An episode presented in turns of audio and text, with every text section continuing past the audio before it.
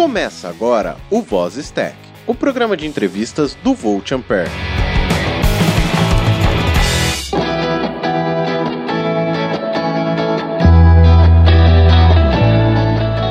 Olá, seja bem-vindo ao Volt Ampere. Opa, não, ô Roger, acho que tem alguma coisa estranha. Tá estranhando? Tem episódio no meio do mês aí? Errou! O que, que a gente tem hoje, Roger? Hoje vamos tentar fazer um spin-off do nosso querido podcast. É, a ideia é trazer um podcast novo chamado Voz Stack, onde nós podemos entrevistar e trazer pessoas de outros podcasts, pessoas que trabalham com tecnologia, pessoas que não trabalham com tecnologia, mas tiveram a vida influenciada pela tecnologia.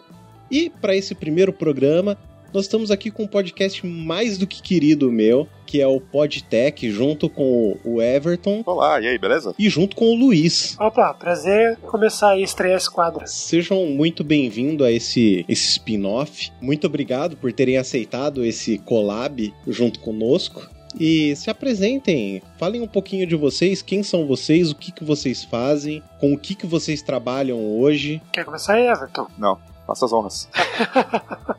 Não devia ter perguntado, mas beleza. Bom, então, começando aí, eu sou Luiz Gonçalves. É, atualmente eu sou engenheiro de software e sou gestor de comunidades numa empresa chamada Impulso. né? eu tenho o meu negócio, né, que é o WebLook, a Zant, são empresas de tecnologia. Então eu sou, sou muito ligado aí tanto à comunidade técnica quanto ao desenvolvimento, né? Eu sou por formação em análise, análise de sistemas e posteriormente em engenharia de software. E sou o idealizador aí, o cara que tenta animar as coisas lá no podcast PodTag. E você, Everton, quem é você, o que você faz, onde você vive, o que, que você come?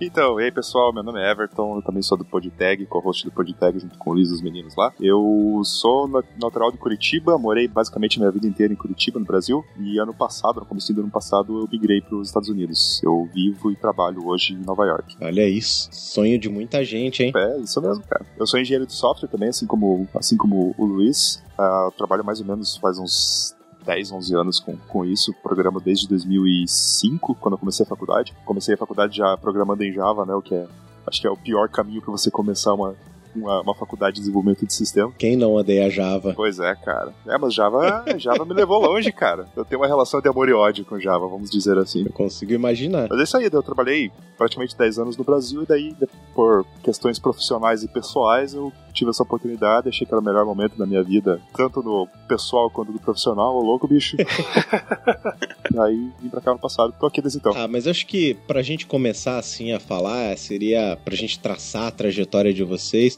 O mais, mais interessante seria falar da infância de vocês. Como que foi a infância de vocês? Vocês imaginavam trabalhar com tecnologia ou não? Vocês, sei lá, pensavam em ser bombeiro quando criança? Cara, eu, eu vou começar então, já que o Everton não quis começar outra vez, eu vou puxar sempre.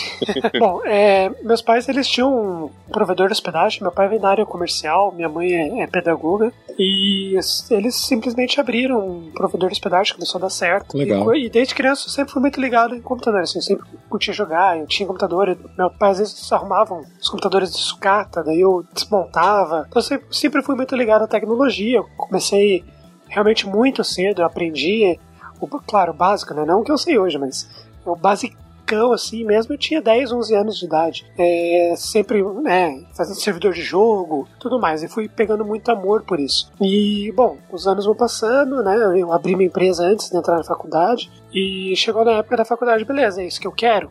né? Até, até meu pai falou, ah, não, não escolha a profissão, por- né, não escolha a tua faculdade porque você teus pais estão em tecnologia tudo, faça aquilo que você quer fazer e tal. E, cara, foi a decisão certa na minha vida. Eu sou muito feliz aí tecnologia, escolhi realmente porque pensei na decisão. Fiz vestibular para odontologia, fiz vestibular para ciências biológicas e, cara, pra vocês terem a ideia, eu já até pensei em ser motorista de ambulância. Caramba, Essa que nunca- legal. Caraca, Essa nunca tinha falado, acho que pro Everton. eu não sabia. É, né, já fui professor de violão, já, já tentei várias coisas assim na minha vida, mas é sempre, sempre ligado em, em tecnologia, é o que eu gosto de fazer. E, cara, é isso. Essa época que você falou sobre seus pais terem provedor de hospedagem, foi mais ou menos em que época, assim? Década de 90, final de 90, início dos anos 2000 ali ou não? Não, não, eles têm até hoje. Eles têm até hoje. O que acontece é que, como eu falei, né? Meu pai sempre teve uma veia muito comercial. Ele trabalhou em várias empresas, principalmente essas de Vale Refeição, Cheques Cardápio, essas empresas. Então ele fez carreira em várias dessas empresas. Legal. E nesse meio tempo ele teve a oportunidade de aprender a programar em uma delas. Que massa. E ele aprendeu e falou: Quer saber? Eu vou, eu vou começar a construir ferramentas para eu ganhar dinheiro. E daí nasceu um provedor. Ele tinha uma empresa grande, tinha muitos funcionários e tudo mais. E eu passava muito tempo do dia com ele. E eu comecei a pegar o gosto, sabe? Então isso foi é, uns anos. Ele começou em 1994, antes de eu nascer. Então foi. Eu sou bem novo, tá, pessoal? Tenho 22. É, apesar de ser casado, ser pai, eu... é que eu comecei realmente. Como eu tô falando, eu comecei muito cedo. eu comecei a trabalhar mesmo, assim, ganhar uma grana e, e, e dedicar o meu dia para isso mesmo, eu tinha 14 anos né, bem cedo aí pra, pra muita gente, mas hoje, hoje eu entendo que eu tô. É, sem falsa modéstia, tá? Mas eu, eu entendo que eu tô num nível muito legal de experiência. Eu, eu, eu me sinto muito confortável desenvolvendo, então eu, eu tinha dificuldades antes, que, por exemplo, muitas pessoas estão começando até agora, acabaram de se formar, estão passando por isso agora, né? E eu, eu pude, eu tive a oportunidade de aprender isso cedo. E acho que isso que me motivou a continuar na área, isso que me motiva todo dia é, descobrir coisa nova e testar. Eu já está fazendo uns bots muito loucos aí, então, puxei muito disso, assim, eu, eu sempre vi é, a, a, união que os meus pais tiveram para construir um negócio tipo, totalmente diferente. Meu pai uhum. no comercial, minha mãe como pedagoga, eles pararam e construíram um provedor de hospedagem e assim que eles sobrevivem até hoje. Que massa, cara. Então, sabe, essa reviravolta me prova que, tipo, tecnologia é uma, é uma parada que nunca vai, nunca vai acabar, sempre vai precisar ter, ter gente criando. eu, eu eu sei que eu tô falando muito, tá, gente? Não. Quando vocês falaram, ah, cala a boca. Por favor. cala a boca, eu falei, para de falar. A gente, a gente, pelo menos eu, eu, eu tô aqui, eu acredito que o Roger também, a gente tá aqui pra ouvir vocês e ouvir a história de vocês. Não se preocupem em falar muito ou falar pouco, não. Fiquem à vontade para falar o que vocês quiserem falar. Tá bem legal a história, cara. É, a maneira, a maneira como vocês quiserem falar, a ideia aqui é ouvir a história de vocês e contar a história de vocês mesmo. Não, perfeito. É você, tá, você tá entrevistando podcasters, né, cara? Você tem que estar preparado porque o bicho gosta de tomar conta mesmo. É, você vê, né? E aqui começa mais um pod... começa mais um pod tag. Olá, não, mundo! Seja bem-vindo. Não, não, pera. É, não, mas é, então, tipo, eu sempre tive muito disso. Eu, eu, gosto muito de coisas que são criativas, eu sou um cara muito ligado é, nisso. Eu, fico, eu, eu, me fascino muito quando alguém tem uma coisa diferente, uma ideia diferente, sabe? Até, até por isso que eu gosto muito de podcast, porque tem essa pegada de ser uma coisa, uhum. né? Sim. É um formato, apesar de ter muito tempo, já é um formato muito diferente, você pode ter uma liberdade criativa muito grande. E acho que tecnologia proporciona você poder fazer isso, né? Eu posso fazer isso, por exemplo, hoje, conforto da minha casa. Eu trabalho remoto, então hoje eu posso, eu tenho tempo para criar as coisas, às vezes eu faço umas coisas que eu olho e falo, cara, isso é muito animal. E daí dois dias depois eu não, não dou mais bola para aquilo, porque é, é, a vida é muito dinâmica. Então eu, eu acho que muito da, de eu começar cedo na minha vida é o que me motiva hoje, sabe? Sim. Uma pergunta que eu tenho assim é que, por exemplo, a gente vê que muitas das crianças, pelo menos lá na década, final da década de 90, ali, início dos anos 2000, os pais eram muito mais rígidos, né? Você, pelo que você contou assim, você era uma criança bem curiosa, né? Sim, sim. Eu Quer ver? Eu vou dar um exemplo, acho que eu devia ter uns 10, 11 anos. Eu jogava, não sei se já, já viram aí, provavelmente já, aquele jogo Tribal Wars. Hum. Um joguinho que você joga online, você tem uma aldeia, você vai crescendo, né? você vai comprando, é, conquistando outras aldeias. Pelo menos de cabeça, assim, eu não lembro. Também não. É, é um joguinho, depois até coloca aí na descrição, eu mando pra vocês, mas é na pegada desse Icarian, Gladiatos, esses jogos online, assim, uhum. é, de, é que não tem interface, é mais, mais um HTMLzão. E eu olhei aquilo ali, eu devia ter 10, 11 anos, eu falei, cara, eu não vou ficar perdendo tempo jogando. Eu vou tentar criar uma coisa igual. E, cara, não é uma coisa que uma criança costuma fazer. A criança quer jogar jogo, quer jogar bola. Sim. E, e me despertou a curiosidade. Eu não consegui fazer na época, e não consigo fazer hoje. Mas... É, então, nessa época, eu me lembro que. Eu lembro que eu era muito fascinado por RPG e foi a época que lançaram o RPG Maker. Não sei se vocês se lembram desse programinha. Sim, sim, sim claro. E nessa época eu já comecei a fazer jogos de, de RPG, porque, cara, eu era apaixonado por isso. E eu lembro que eu cheguei a fazer um joguinho. Eu cheguei a terminar um joguinho que chamava Espada Encantada, que, cara, se perdeu pelo mundo, se perdeu em algum disquete meu, que deve estar em algum lugar aqui ou não, mas eu, eu noto, assim, uma certa semelhança, assim, na curiosidade de fazer a coisa. Entender como ela funciona, como que é o mecanismo e tentar fazer ela. Eu, eu acho interessante como as pessoas da área de tecnologia que trabalham, seja em qualquer ramo, a curiosidade que tem em ir atrás desse desse conhecimento em tentar fazer. Acho isso muito legal. Everton, o que me chamou a atenção na tua introdução foi que tu disse que começou a, a programar quando entrou na faculdade. Isso. Antes da, antes da faculdade, tu não, não fazia nenhum print alien, hein? Cara, vou te dizer que realmente aprendi a programar e eu descobri a programação na faculdade. O único contato que eu tive com lógica de programação antes da faculdade foi num curso que eu fiz numa, numa agência de estágios, eu acho, né? Que eles faziam, tipo, um, meio que um profissionalizante técnico, assim, de Office, essas coisas assim, né? Uhum. Então eu aprendi o basiquinho de lógica de programação ali, expressão booleana, assim e tal, com, sei lá, fazendo planilha de Excel, fazendo coisas assim, sabe? Mas realmente programação, linguagem de programação, só tive contato na faculdade. Esse negócio é muito engraçado, né? A maioria da, dessa galera da nossa área sempre tem um, uma, um contato antes, né? Que brincava com isso, brincava com aquilo. Sim. Mas a real é que eu fui ter computador muito tarde, né? Eu tive computador quando eu tinha praticamente 15, 16 anos. Se 15, 16 anos foi mais ou menos quando, assim? Ah, então. Eu, sei, eu tenho 31 anos, então eu sou de 87. Você é de 87. Isso, foi no começo dos anos 2000, por aí. 2002, mais ou menos. Isso. É, eu sou de 1988. E o meu primeiro contato com computador foi em 96, mais ou menos. 95, 96, com o Pentium 66, com o famigerado Windows 95. Olha só. Nossa, eu sou de 81 e meu primeiro contato com computador foi em 85, antes de vocês nascerem. Caraca. Meu pai era meio maluco. Ele comprou um, um MSX. Aí eu tenho contato um pouco mais cedo com programação. E com jogos também, né? Porque tem bastante videogame que era do, do MSX, né? Sim. Tem toda uma comunidade. Mas que- na época era. Eu, eu sou natural ali do interior do Rio Grande do Sul, então era difícil a gente conseguir os cartuchos, né? As fitas. Então a gente tinha bastante revista de. de ou, ou os cartuchos ou as fitas cassetes na época, né? O MSX ele gravava os, os programinhas em fita cassete. E a gente acabava. O que foi bom nisso, na verdade, porque a gente acabava sendo forçado a copiar, passar a tarde inteira copiando uh, programa em Basic de revista mesmo.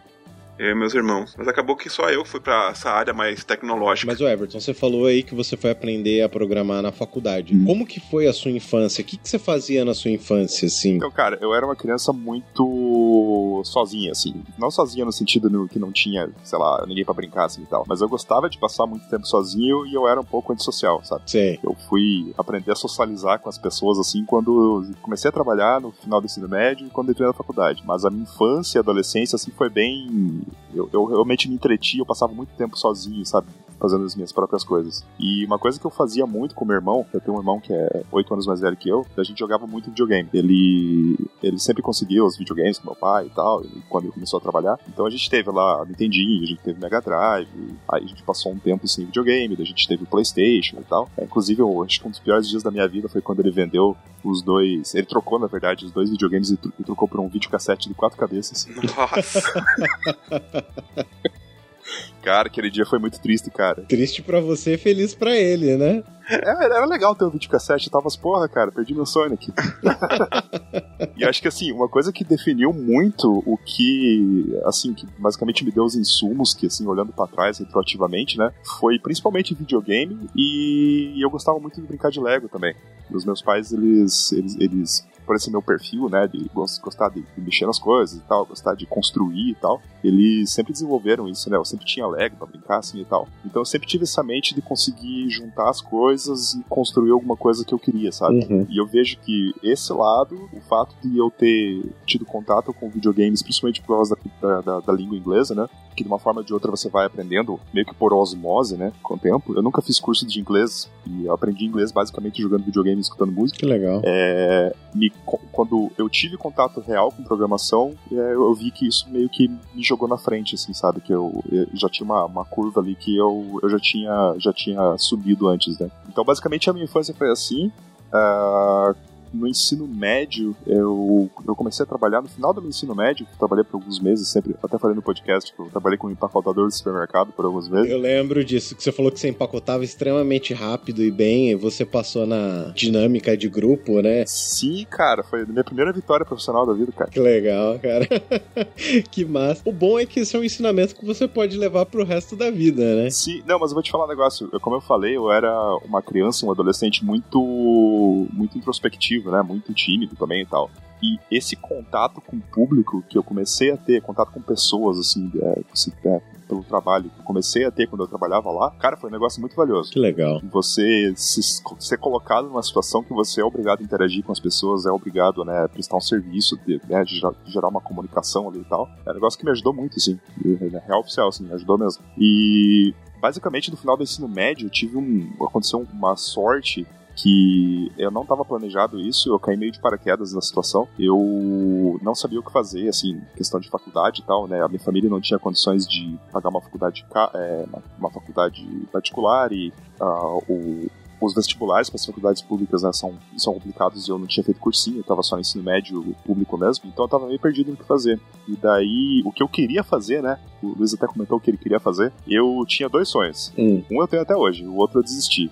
O primeiro é que eu queria ser biólogo marinho. Olha só. Certo. Nadar com os golfinhos? Sim, cara, não, eu queria, tipo, ser biólogo de fazer, tipo, mergulhos, assim, no fundo do mar. Eu sou muito fascinado com o fundo do mar, tá ligado? Então provavelmente você pirava naquele filme que, que eles iam à caça do tesouro no meio do mar. Sim, cara, eu sou muito pirado com isso, sabe? Tipo, com essas lendas de criaturas gigantescas e imensas que tem no fundo do mar e tal. Eu sou muito pirado com isso. Legal. Isso é uma coisa legal. Eu acho que o mar é um lugar que ele é pouco explorado e tem muito muita coisa pra ser descoberta ali ainda, cara. Sim, tem aquele chavão, né, que eu não sei até onde ele é verdade, mas teve, pelo menos teve até certo, certo momento um fundo de verdade que a gente conhece menos nosso fundo do mar do que a gente conhece o espaço, né? Ah, com certeza. Afinal de contas, o espaço dá para você usar e jogar um míssil através de diversos continentes, né? Não, tem aquela história também de que, de que teve mais homens que pisaram na Lua do que foram no fundo lá da Fossa da, das Marianas, né? Sim. Teu irmão fez faculdade na, na eu sei que tem biologia lá na URGS, tem esse curso aí. Ah, sim, não, assim, o meu irmão ele virou biólogo, mas ele não é biólogo marinho. Ah, tá. Então a, tá. a cota de biólogos da família foi pra ele.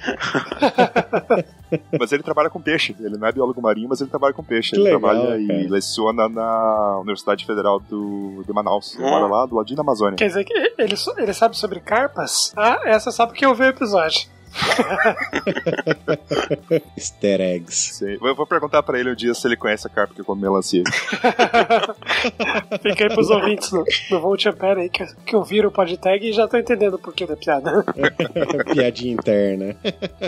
E daí, cara, o meu segundo sonho, que é o que eu tenho até hoje, é, é psicologia. Se eu tivesse escolhido uma faculdade pra fazer, de fato, eu provavelmente teria ido pra psicologia. Mas por quê? Agora, por que escolher? Cara, eu acho muito interessante o, a- a- analisar comportamentos das pessoas e entender como que a cabeça de uma pessoa funciona, sabe? Uhum. Eu acho que isso é uma coisa muito interessante, assim, de você dar um passo pra trás, assim, de todo o julgamento que você possa ter de uma pessoa e parar pra entender de onde que é aquele pensamento que ela tá vindo, de onde que tá, de onde que tá vindo aquele pensamento que ela tá soltando, sabe? Então, a, esse meio entre a psicologia e a filosofia, eu acho que é um caminho bem bacana, assim, que é- até hoje, assim, eu tenho umas piras, assim, de pensar, pô, um dia eu podia largar tudo e virar psicólogo, fazer uma faculdade de psicologia ou filosofia e tal. Que legal. Eu tenho essas, meio que essas piras até hoje. Mas fala, fala a verdade. Na, na verdade, na verdade, você só quer influenciar a pessoa pra ela achar que ela tá fazendo algo, mas na verdade você tá influenciando ela, né? Exatamente, a definição de manipulação. Lembra de Lost? Eles falam isso em Lost, que você manipular uma pessoa é você fazer ela ter uma ideia achando que a ideia é dela, mas na verdade a ideia é sua. Quanto besteira. Ô, Luiz, diz uma coisa pra mim. Você falou que seu primeiro emprego foi ali com uns 14 anos de idade, né? Esse seu primeiro emprego já foi lá no, no provedor ou não? Você foi trabalhar fora? Não, não, ainda foi, foi primeiro com o provedor. Mas daí era emprego. Eu, tra eu trabalhei com meus pais, mas daí era remunerado certinho. É. E você fazia o que lá? Você trabalhava só com parte de HTML ou não? Isso. É, eu desenvolvi alguns sites, né, então, né, programar algumas coisas e várias aplicações internas. Tem umas que rodam até hoje, inclusive. lá. Que legal, cara. Eu falo, olha, não usa mais. Eu fiz com 14 anos de idade. Mas é que é o famoso legado, né? Um super legado. E são usados até hoje. Então, e várias vezes alguns clientes é, precisavam de uma coisa, e, tipo, meu Meu pai ele não tinha paciência de fazer assim, não deixa que eu faço. Então muitas, muitas coisas eu, eu fiz, sabe? É, foi, foi realmente uma, uma época de muito aprendizado. E a empresa começou a crescer também. E à medida que ia crescendo, eu ia aprendendo com as outras pessoas, e repassando. Algumas vezes até liderei. Foi, foi bem bacana, assim. Que legal. E, e, e depois, daí, futuramente, daí eu fui pra minha carreira solo e hoje eu tenho, por exemplo, é, como parceiro de negócio. Né? Apesar de ser família, são parceiros de negócio. Eu tenho minha empresa, eles é a deles. Depois do, dos 14 anos ali, você foi direto pra sua empresa ou você teve algum intermédio antes? Não, é isso. Em 2015, 2013 para 2014, eu, eu abri minha empresa, né, que é a Zanta Tecnologia, que é a que eu tenho até hoje, e comecei a tocar alguns, alguns serviços específicos em desenvolvimento mesmo. Daí era mais para desenvolvimento de sistemas, aplicações, aplicativos, né? É, mas também muito muito instável, por ser um negócio muito. Sempre, sempre tive uma veia empreendedora, sempre quis ter o meu negócio e tal, mas tem as contas também, né? Sim, é. então eu precisei. Quem, quem, não tem boleto, né? É, pois é. Eu então precisei trabalhar fora, comecei, trabalhei em várias empresas aí, até o Everton. O pessoal lá do Pagitec como um todo tira sal aí, que eu troco muito de empresa. eu vou, eu vou pra 90 bate, né, cara? Então. É. é e daí eu comecei a ir a carreira de desenvolvedor, tem alguns anos já também. E atualmente agora, além de tocar o meu negócio, né? Eu e minha esposa, a gente está montando uma, uma startup em, em, publicidade, ela é publicitária. Que legal. Então a gente está tá tocando nosso negócio e também eu, eu, sou gestor de comunidade Impulso. E daí um pouco mais. Eu, eu não codo, né, eu não, não, não, desenvolvo lá, mas compenso isso na minha empresa. Então tá, tá bem, bem legal também. E, bom, pelo que você falou, você está trabalhando em três frentes, né? A Zanta, a startup que você está começando, o PodTag também, que querendo ou não, não deixa de ser uma frente de trabalho, porque acaba empregando uma mão de obra alta, seja na hora de fazer pauta, seja na hora de reunir, seja na hora de gravar. É, vocês têm um editor hoje que é interno ou é terceirizado o editor do PodTag? É, terceirizado. Entendi, legal. Graças a Deus. Ainda bem. Abraço, Léo. Sim, abraço, Léo. Deixa eu aproveitar que você é o empreendedor da parada. Como que você vê esse positivismo que tem hoje nesse mercado empreendedor que foi criado no nosso país aí nos últimos dois, três anos, mais ou menos. Desculpa, não sei se eu pesquei muito bem a ideia. Você... Bom, hoje, no, no mercado de hoje, do mercado brasileiro, você vê uma questão de vender o empreendedorismo com uma coisa positivista, como você só pode ser feliz se você for um empreendedor. Você falou que você era empreendedor desde pequeno, você já tinha essa veia até acredito que pelos seus pais já terem essa veia, por já empreenderem, por já trabalharem assim, você acabou tendo mais experiência e aprenderam junto com eles. E hoje vendem uma coisa tipo: acredite nos seus sonhos que eles irão se realizar. Eles vendem um positivismo que a gente sabe que não é bem assim no empreendedorismo. Hoje você tem serviço, mas pode ser que amanhã você não tenha e você tem que correr atrás para ter serviço. Não é só você acreditar no seu serviço que vai entrar serviço do nada. Então, como, como que você vê esse, esse quadro que está sendo criado no nosso país hoje? Cara, eu vou, vou, vou ser meio direto assim. No Brasil, você vai encontrar muito material relevante de, de empreendedorismo, uhum. você vai encontrar muito, muito conteúdo sobre negócios, você vai encontrar muita gente legal, você vai encontrar gente que realmente quer que o teu negócio cresça. Mas você vai encontrar muita buchitagem, a maior parte. Você vê muito material ruim, muita gente que é falida ou que não, não. Você percebe que a pessoa não é feliz no que ela tá fazendo e tá tentando ensinar. Nada contra os coaches, conheço coaches, né? Tem até amigos que são. Mas eles são coaches quânticos? É, tem que ser quântico. Cara, Mas... você até falar que eu tenho um colega que é coach quântico. Nossa. Caraca. Se formou comigo, cara, na faculdade e hoje é coach quântico. e não, mas, mas você percebe que tem muito desse material que é muito do, do motivacional, tudo vai dar certo, acredita nos sonhos, sabe? É muito, muito Xuxa, é. Uhum. E, e, e, esquece de dizer que, por exemplo, vai ter meses que você não vai vender absolutamente nada, mas Sim. você tem que pagar funcionário, você precisa pagar seus impostos, você precisa pagar suas contas e você ainda assim precisa entregar valor pro teu cliente que você já tem na carteira. É, e você não vai vender nada e não é porque você não tá vendendo nada que a culpa é sua, entendeu? É, e tem, tem, muita gente que não fala isso. É, e, e, e, muitas vezes você não, você não aprende isso, você vive isso. E então eu, eu vejo muito positivo falar de empreendedorismo. Eu acho que realmente é muito importante. O nosso país precisa disso. Sim. Né? Eu acho que é, precisa ser um empreendedorismo saudável também, não que explore. Então você, você precisa ter esse tipo de conteúdo, mas também não pode dizer que é tudo as mil maravilhas, porque não é as mil maravilhas, né? A gente, eu tenho uma opinião, provavelmente o Everton tem uma opinião talvez até, até oposta por ser comunistão, né?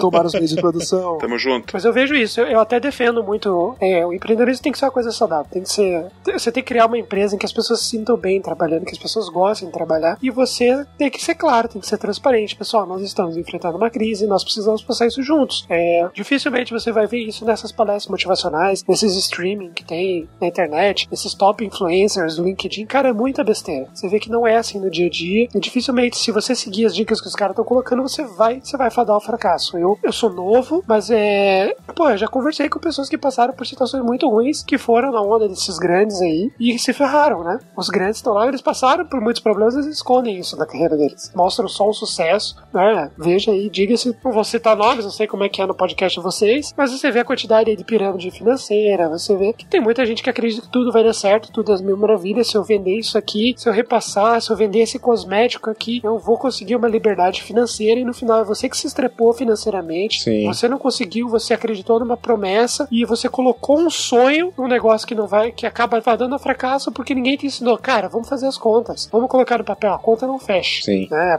eu, eu tenho essa visão, eu sou um pouco radical nisso. É, há pouco tempo atrás aí, poucas semanas atrás, uma pessoa no meu convívio, por exemplo, vou, vou, vou citar um caso, tá querendo abrir uma loja. Uhum. E eu falei, pô, vai funcionar a tua loja, mas você precisa começar do pequeno. Vamos começar no online, vamos começar no Facebook. E, não, eu quero começar num shopping. É uma pessoa que eu amo muito. Eu quero muito que dê certo. Eu quero que ela tenha loja no shopping. É. Eu falei, não, vamos dar uns passos pequenos, baby steps. É. Cara, é, começar uma loja no shopping, nada contra, mas pelo menos na minha cabeça, você tem que começar com um capital de giro que te permita um trabalho de pelo menos um ano aí. Porque, querendo ou não, o shopping você tem uma alta rotatividade de pessoas, mas não necessariamente você tem pessoas comprando. Exato. Você tem muita gente que vai lá para olhar, cara, para passear, para se distrair e não tá lá necessariamente para consumir. Exato. Então, daí é bem isso mesmo. Então vamos começar, vamos usar tecnologia a favor, né? Então, começa uma loja virtual, começa a vender no Facebook, começa uma loja virtual, Uhum. faz um caixa e abre a tua loja. Se começar na loja direto, talvez não dê certo e daí o teu sonho que é ter uma loja vai por água abaixo, porque ninguém mostrou para você nas contas, sentou com paciência e mostrou, falou, olha, a conta não vai fechar e teu sonho vai desabar. Vamos construir esse sonho, entende? E a conta não é muitas vezes entrada e saída de dinheiro. Pelo menos eu vejo assim que o pessoal é bastante simplista e eu comecei a sentir isso na pele de um ano pra cá que eu me tornei MEI, porque eu trabalho com desenvolvimento, mas desenvolvimento de hardware e toda essa parte de criação, desenvolvimento, engenharia de hardware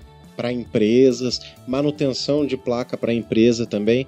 Mas uma coisa que ninguém me contou é: você tem imposto. Você tem mês que não entra serviço. Sim, pois é. Você tem que dosar o valor que você quer ganhar barra com o que o cliente quer pagar, porque nem sempre ele vai enxergar o valor que você realmente tem. E a negociação de empresa para empresa é mil vezes pior do que a relação de empresa-funcionário. E isso é uma coisa que esquecem de contar no, no momento do empreendedorismo lá de palco, vamos dizer assim, né? Sim, eu tenho exatamente essa, essa visão. É, poucos são que eles vão falar que é uma montanha russa. Sim. Você vai ter o teu pico e pode ser que à medida que você vá é, crescendo, cada vez vai ser menor, né? O impacto. Mas ainda assim existe. Você precisa estar preparado psicologicamente para isso. Sim. E se você participa de, por exemplo, palestras motivacionais, daí, livros que só falam do sucesso, daí, materiais no YouTube, você pode, você consegue, dar certo, compra isso aqui, usa, financia. É, às vezes, tipo, isso vai criar um, você uma falsa expectativa, que na hora que você for ver, beleza, vou colocar no papel, vou fazer acontecer. E daí não acontece, daí você se frustra. As pessoas, o errado sou eu. Mas não errado não é você. A gente, a gente nunca teve, na, não sei, no caso vocês acredito que não, mas no, na, na educação de vocês, ensino fundamental médio, quando vocês tiveram uma aula de finanças, uma aula de empreendedorismo, Malemar a gente teve aula de matemática, cara. Pelo menos eu que sou de escola pública, né? Não sei vocês. Não sei qual é a formação de vocês, não sei qual é o estudo de vocês. Vocês estudaram também em escola pública ou vocês vêm de escola particular? Eu, eu sou misto. Foi um pouquinho, depende da. Você estudou em escola pública mais ou menos o quê? No começo e depois passou para escola particular? Como que foi essa transição sua? É, no começo foi, foi pública, depois um tempo particular e ensino médio público de novo. Legal. E você, Everton? Eu estudei minha vida inteira em escola pública, desde o desde o fundamental até o ensino médio. Inclusive, foi isso que acabou me dando a oportunidade de ter uma bolsa, né? Que é o que acabou me levando para a tecnologia. Que legal. E tu, Roger? Eu nunca te perguntei como, como que foi a sua formação inicial. Eu fiz, o, na época da primeiro grau, né? Fundamental eu fiz em particular, tá? Eu, o ensino médio e a faculdade foram públicas. Legal. É, bom, então vocês têm uma boa noção do que, do que quando eu falo de que Malemar a gente teve aula de matemática na escola, né? Sim, acho que isso vale pra tudo, né? Eu lembro que na, eu tinha a, tinha no ensino médio tinha aula de inglês, né? Uhum. E por, pela minha experiência com inglês jogando videogame, eu já praticamente sabia tudo que tinha que eles tinham que fazer ali, ajudar meus outros colegas a corrigir as, as lições deles e tal, né? Porque você vê que o, o nível, né, do, do ensino ele é muito é, desigual, né? Sim. Porque ele tem que atender a todo mundo, né? Ele não tem uma base estruturada para você crescer em cima, né? Sim, falando em inglês em escola particular, vocês também aprenderam três anos de verbo to be? Cara, foi, foi extenso o negócio, cara. Porque eu vou falar para vocês, para mim foram três anos de verbo to be. Os três últimos anos, primeiro, segundo, terceiro colegial. E até hoje eu me pergunto, eu falo, nossa, naquela época eu não entendi o que era verbo to be. Fui aprender, fui entender o que era verbo to be alguns anos depois, fazendo curso de inglês por fora, por causa de serviço, assim. É, eu, eu, eu nem isso.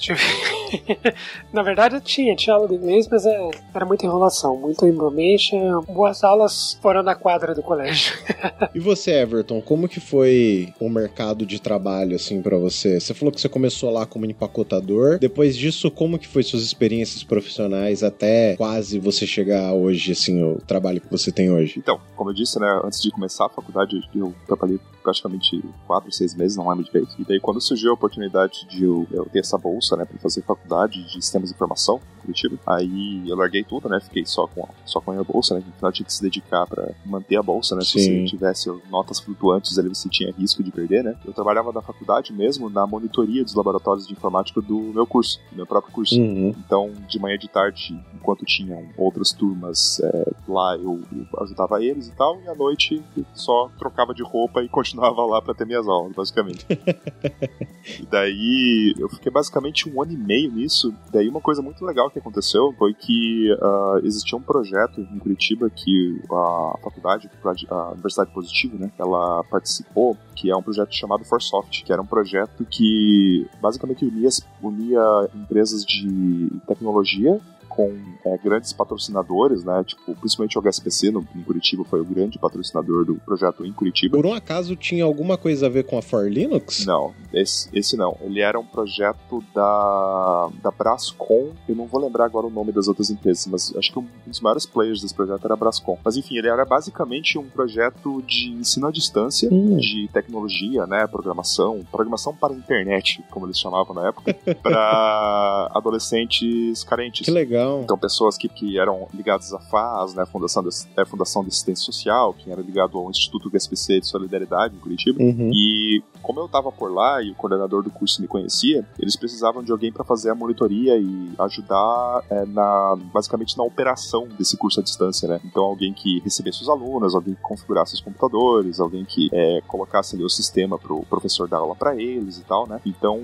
eu comecei a trabalhar meio a meio, né? Esse curso era tarde, então de manhã eu fazia a minha monitoria normal e à tarde eu participava desse curso. Eu, era monitor desse curso. E daí uma coisa interessante, que daí como eu fui me, me aproximando assim do, do dia a dia dos alunos e com a organização desse curso, a gente foi notando que esse é, o material desse curso ele era meio fraco, assim, não em questão de material em si, mas é, a, na execução desse curso ele era acabou não sendo tão efetivo. E eu comecei a dar aulas particulares, não particulares, né, mas aulas, é, vamos dizer assim, assistenciais Entendi. no meu tempo livre e no tempo tempo livre deles dos temas que eles estavam aprendendo lá. Uhum. Então, basicamente, o que eu ia aprendendo na faculdade de lógica de programação, de Java, de internet e tal, eu repassava para eles. Então, eu pegava basicamente os temas ali que eles estavam tendo, via o que estava fazendo mais falta e repassava para eles. E era basicamente lógica de programação, né? Que o problema não estava na linguagem de programação, né? O problema está em você ensinar lógica de programação, que é um grande, é um grande desafio, né? Da maneira mais efetiva de você fazer isso. Principalmente quando você tem pessoas de perfis tão diferentes, assim, né? Sim. É, de, de origens tão diferentes,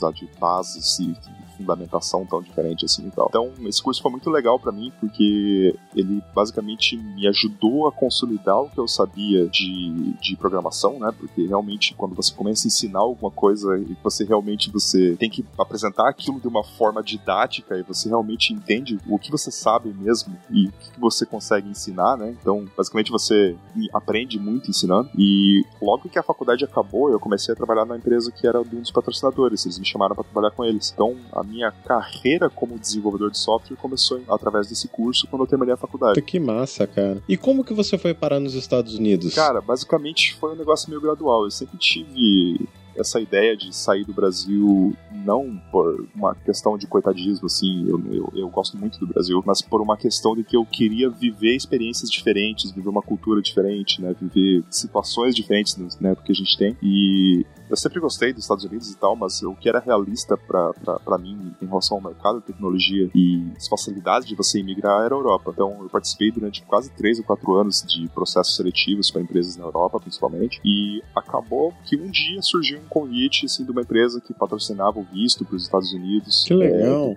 o, processo de patrocínio, de patrocínio, o processo de visto de trabalho americano é um processo bem complicado, é bem demorado, bem complicado, então tem muita pouca empresa que se dá o trabalho de, de, de fazer todo esse processo processo, não é tão fácil como você ir pra Europa, por exemplo. E daí eu falei, não, vamos, vamos ver no que, que dá isso aí, né?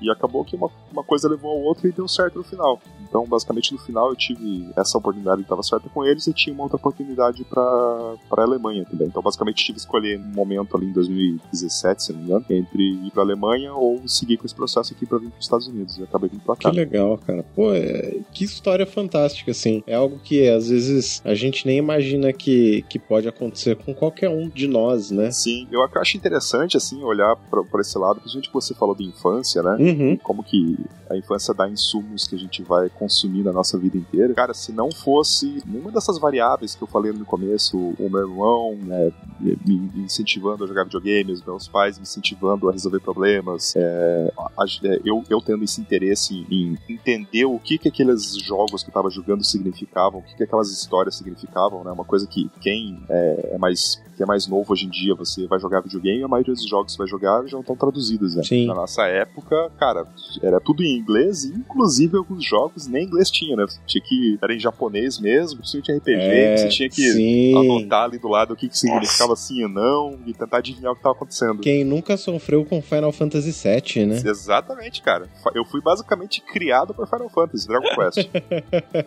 Eu tinha Mario Kart no Super NES, que só agora que eu instalei e fiz um Raspberry pra jogar com as minhas filhas, que eu descobri o que estava escrito na, na- nos menus do Mario Kart, porque eu- a- o cartucho que eu tinha era em japonês. Caraca, é. E a gente só sabia que, ó, vai no segundo, depois vai no terceiro, e, e assim a gente ia. Escolhe o personagem. Escolhe o personagem, dá dois cliques, vai.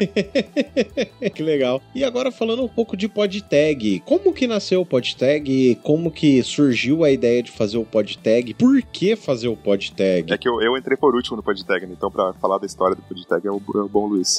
Bom, é, eu tinha um blog, luizgonçalves.com.br, e eu tava construindo, colocando alguns materiais. Hoje já ele não tá no ar mais, mas eu tava colocando alguns materiais de programação. Eu queria ter, tipo, um blogzinho pra compartilhar os conteúdos e tal, né? Uhum. E tinha um grupo de amigos, que é o, é o Renan, o Paulo e o João, que são os outros hosts. A gente tinha um grupo no, no Messenger, no Facebook, né? A gente trocava muita ideia, porque alguns estudaram, um estudou com o outro, outro trabalhou com um. Então a gente meio que se conhecia ali e a gente trocava muita ideia por lá. Aí o Renan comentou um dia assim: Ô pessoal, vamos puxar um grupo no Discord Discord, trocar uma ideia sobre algum assunto, que não ficar só no texto, vamos conversar assim, mais informal. Eu falei, pô, maneiro, será que eu posso, vocês se importam se eu gravar e transformar no podcast? Ele falou, não, pô, beleza. O João, por exemplo, ele consome podcast há muitos anos. Ele falou, cara, eu sempre quis ter um podcast, vamos fazer. Aí nasceu, beleza, ficou a ideia no ar. Aí durante, até engraçado, durante o meu casamento, na festa de casamento mesmo, é, eu chamei os dois e falei, galera, vamos marcar então o primeiro episódio. Os caras, não, beleza, vamos marcar então. Isso foi durante a festa do casamento. É... E daí a gente marcou uma data e tal. Beleza, vamos ver o que que dá. E foi, fui eu, o Renan e o João. A gente gravou alguns episódios e até foi engraçado que o Paulo, outro host, falou assim: pô, galera, vou ser sincero, não achei que essa merda ia pra frente. é, achei que ia ficar no ar e tal. E daí ele participou de dois ou três episódios e daí a gente falou: cara, o João ele tá fazendo a qualificação pro mestrado, Uhum. vai ter vezes que ele vai faltar. A gente queria saber se você pode cobrir o João quando ele não tá, não tá disponível. Tipo, entrar como um host oficial, mas um host backup, né? E ele falou: não, beleza. E no final aconteceu que ele é host e aí não, não tem esse de um cobrir o outro, mas é. Quem pode gravar hoje? Entrou como host aí mais, mais, mais fixo. E o caso do Everton foi legal, né? Eu, a gente tem um quadro lá que eu tagueando pelo mundo, onde a gente entrevista desenvolvedores fora do Brasil, desenvolvedores brasileiros, né? Que saíram do, do Brasil. E eu conversei com um rapaz que palestrou, um amigo em comum, que palestrou na faculdade, organizou um evento. Eu falei, pô, eu sei que esse cara tem uns contatos maneiros, que é o Romo. Abraço, Romo. E Falei, pô, cara, você quer gravar? Não sei o que. Ele falou, cara, eu não posso, mas eu tenho um contato pra te passar, que é o Everton. Chama aí ele que eu acho que ele vai, vai topar participar com você. Foi bem informal a primeira conversa. Chamei o Everton, oh, você teria interesse em gravar conosco? É aquela coisa assim, ó, você vai trabalhar muito, não vai ganhar nada. não, não, mas eu convidei, eu convidei o Everton só pra, como convidado mesmo, assim, né, pra um episódio específico. Entendi. E daí até, daí dá- se você quiser subir daqui pra frente a história, Everton. Então, é basicamente o que o Luiz falou, né? Eu, eu gravei um episódio com eles pra falar sobre os Estados Unidos. Foi o meu primeiro episódio de podcast da vida, assim. Eu sou muito fã de podcasts. Cara, você foi descabaçado no Sim, cara. Pois é. Coitado. o Roger foi descabaçado aqui no Volt Ampere. Sim. E por três ao mesmo tempo, cara. Ô, louco. Como foi a experiência pra você? Cara, foi ótimo, cara. Tanto, né, que a gente viciou, né? Viciou nesse negócio. Na primeira vez dói, depois de- dói você gosta, depois você só gosta, né? Aí chega no momento que você percebe que a dor faz parte mesmo, e você convive com ela. Ah, eu preciso dar um tempo. Coitado do editor. Pois é. Depois o editor corta tudo. Não. E, e como que você se sentiu participando desse podcast, desse primeiro episódio do PodTag? Cara, eu tava. Foi, foi uma experiência muito legal, como eu, como eu tava falando. Eu gosto muito de podcast, mas eu nunca tinha gravado um. Uhum. Então é uma experiência que eu sempre quis ter, assim, sabe? Tipo, um- uma minha bucket list, assim, sabe? Tipo, uma coisa que eu, que eu queria fazer na vida um dia era gravar um podcast. É, só que, porra, a resposta de você começar um podcast como entrevistada é bem grande, né, cara? Sim. Você basicamente ali, você é responsável pelo conteúdo do programa praticamente sozinho, né? Porque as histórias, as histórias do conteúdo tem que vir de você, né? Os entrevistadores, a, a gente sabe isso hoje que a gente entrevista pessoas, né? Aham. Dependendo do convidado, não tem, não tem entrevistador que salve e editor que salve, né? E faz quanto tempo que você tá no PodTag? Ah, rapaz, eu não sei. Luiz, quando que a gente começou a gravar? Cara. Pô, deixa eu pegar aqui. Bom, vamos tocar, deixa eu pegar a estatística aqui Eu certinho. acho que foi lá por setembro do ano passado. Não, antes. Tava no verão ainda. O primeiro oficial foi a imigração, né? Ou não? Isso. Eu lembro que tava quente pra caramba aqui, então deve ter sido o verão aqui, que deve ter sido, sei lá, junho, O julho. primeiro episódio que você participou como host foi ao ar no dia 22 de outubro. Olha aí. Ah, 22 de outubro. Então a gente deve ter gravado no começo de outubro, no final de setembro, então. É, provável. Que legal. Foi o episódio imigração, vagas no exterior e network. E Luiz, uma coisa assim, é, vocês todos já se conheciam de antes, né? Antes do podcast. Provavelmente vocês devem se conhecer há muito tempo. É, menos eu, né? É, com exceção do Everton, assim, vocês já tinham um bom entrosamento? Como que foi aprender a fazer podcast? É, então, eu vou tentar contextualizar pra você. Uhum. Eu trabalhava com o João Certo. e o Paulo trabalhava com o Renan, beleza? Uhum. Só que eu estudava com o Paulo e o Renan com o João. então tinha, tinha um quadrado mágico ali, entendeu? O que acontecia? A gente trabalhava, é, eu trabalhei no C3SL, que era uma, é uma organização, uma empresa que está dentro da UFPR, e os outros dois trabalhavam no POP, que é a espécie da NET, claro, GVT do governo, certo. né? E que atendia a faculdade. Então, a gente trabalhava rel relativamente muito próximo, eram salas muito próximas. Então, a gente sempre saía para almoçar na Rio, que é um restaurante universitário, né? Ah, então você já tinha um certo entrosamento. Isso, a gente era bem entrosado, bem amigo. E, e, e pra gente, a gente criou o grupo, na verdade. Isso é curioso, é que nasceu o podcast. Mas a gente, a gente criou o grupo só para combinar o horário do almoço. Galera, estamos saindo. Era só para isso. Aí no começo, beleza. Galera, estamos saindo, daí se encontrava cada um pro seu canto, beleza. Aí começou, tipo, galera, eu vi esse conteúdo aqui, compartilhava o link. Galera, alguém já mexeu com não sei o que? Aí começou a virar um grupo de amigos. Uhum. E desse grupo de amigos, hoje, ele é o PodTag. Então, tipo, você vê como, como network é uma coisa interessante, né? Como, como fomenta. Então a gente já tinha realmente uma, uma, uma liberdade, né? Uma intimidade, assim, pra, pra zoar um com o outro, falar besteira. Só que na hora de fazer podcast, eu não recomendo, mas se vocês quiserem ouvir o primeiro episódio, parece que são três robôs conversando conversando.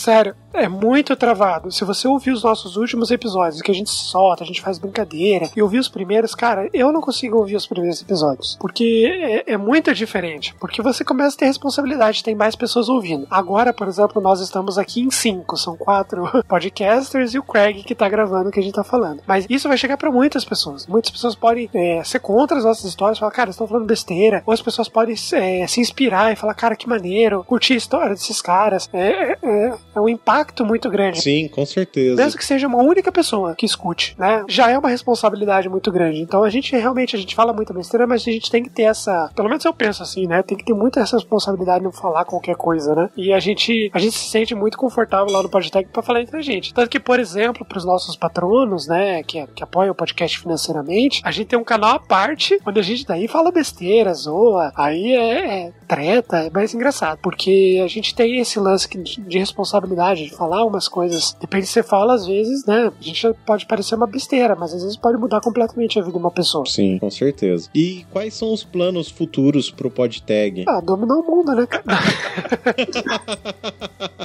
o mesmo de todos. É, eu não sei, não sei até que ponto a gente pode falar muita coisa aí, mas é, nossa ideia é criar outras áreas, é, expandir o podcast como criação de conteúdo, monetizar algumas coisas, uhum. transformar não como uma empresa, né, mas o pensamento de uma empresa, mas no sentido de disciplina, é, assumir responsabilidades, crescer com outros conteúdos, com outros podcasts, fazer parcerias, fomentar a nossa comunidade. Então esse é o nosso futuro aí, é expandir em criação de conteúdo relevante a curto prazo já, né, Everton? Sim, assina embaixo. Sim, você comprou o podcast, então. então, mas é que, é, é, que como, como dono, né, o meu objetivo é fazer o negócio crescer e vender, né? Olha só. Se você quiser comprar o VAP também, a gente pode vender, não tem problema nenhum. Ele pagou 2 dólares no nosso aí, cara, que dá uns, que, 37 milhões de reais. é isso aí. E se vocês puderem deixar uma mensagem final aí de positividade ou não também, de negatividade, fiquem à vontade para deixar uma mensagem final mesmo para os nossos ouvintes. Ah, eu puder é, deixar uma mensagem pra galera, e apesar de eu falar, a vida é, é difícil, tem suas, suas manobras aí, mas Precisa ter foco, precisa ter disciplina, precisa acreditar e precisa ouvir o podtag. Quando você ouve o podtag, tudo dá certo na sua vida, eu, eu garanto. Bom, mas Cara, pô, maneiro. Pô, desculpa, pode falar. Eu só ia falar que eu acho que de mensagem, assim, olhando pelo que a gente conversou hoje, eu acho que tudo que acontece acaba gerando um resultado na nossa vida, assim, sabe? Nada é de graça. Então, assim, se você conseguir, eu, eu recomendo para as pessoas ter um olhar crítico sobre a própria vida, sabe? Que não adianta você colocar objetivos na sua vida que são inalcançáveis, de forma que você não se é, não gere uma base ali para você conseguir trilhar e chegar onde você quer. Né? Então, cara, tipo, eu acho que nada é inalcançável, não entenda por esse lado. Eu só acho que a gente tem que ser muito objetivo em como a gente é, trilhar o nosso próprio caminho para chegar onde a gente quer chegar, sabe? Porque senão você vai ser muito infeliz por é, não as coisas não estarem acontecendo do jeito que você quer, ou você vai culpar o universo, você vai culpar qualquer outra coisa que não seja simplesmente resultado, né? Você, não adianta você né, querer que uma das coisas aconteçam de forma mágica na sua vida. Uhum. E Roger, você tem mais alguma pergunta pra fazer? Não, cara. Alguma consideração? Também não. Assina embaixo. Assina embaixo, bebam água, usem filtro solar. Pessoal, queria agradecer imensamente essa participação de vocês aqui. Eu sou um grande fã do PodTag e fiquem à vontade aí para fazer jabá, falar o que vocês quiserem falar, se vocês quiserem falar da Impulso, fiquem literalmente à vontade para vocês falarem o que vocês quiserem agora. Queria agradecer vocês por curtir muita energia, é, é muito legal. É, o caminho é, é certo para vocês, vai dar, é diferente o tema, eu ouvi alguns episódios, achei muito legal também. É, bom, então convidar a galera aí, ó, a entrar lá no, no PodTag. A gente tem uma comunidade também bem ativa lá no Slack. Só acessar podtag.com.br. Aí lá em cima, no, no, na nave bar, tem o, o link do Slack, né? Uhum. E, pô, também agradecer aí imensamente, muito legal participar. Também aí eu fazer o jabá dos nossos patrocinadores, a Impulse e a Rocket City. Se você é programador e está procurando é, uma comunidade para trocar experiências, entra lá na Impulso. Se você quer aprender novas tecnologias, acessa lá rocketcity.com.br. Queremos manter o patrocínio, né, pô? Então é isso, pessoal. Muito obrigado a você que nos acompanhou aqui até esse final. Diz aí pra gente o que vocês acharam, se vocês querem que tenha mais programas como esse, que se vocês pedirem pra nós mais programa, com certeza nós vamos fazer. Esse foi um piloto, espero que tenha mais outros programas. Muito obrigado mesmo. Espero que vocês retornem em outros episódios recorrentes nossos. Esse aqui foi mais pra vocês nos conhecerem também, saber quem nós somos, sobre o que, que nós falamos. Então, por favor, vocês estão mais do que convidados a vir em um novo episódio nosso. Já deixa o convite pra vocês aparecerem lá no Podtech também. Olha, eu sou arroz de festa. Não convida se você não quiser que eu apareça. A gente foca mais em programação e desenvolvimento de software, mas a gente fala sobre tecnologia sobre como um todo, fala, sobre, fala besteira também, então Opa. tem assunto pra todo mundo. Falar besteira. Pô, podemos falar de hardware, com certeza. Show de bola. Acredito que tanto eu quanto o Roger nós estamos à disposição de vocês para um eventual programa. Com certeza. Sim, o máximo que eu posso falar de hardware é que eu tinha um amigo que se chamava Rafael Harder. O máximo que eu posso falar de hardware é que software é aquilo que você xinga e hardware é aquilo que você chuta, né? Exatamente. Ô, velho! Bom, pessoal, então é isso. Muito obrigado. Até o próximo. Tchau, tchau. Abraço, vou, vou Podtag.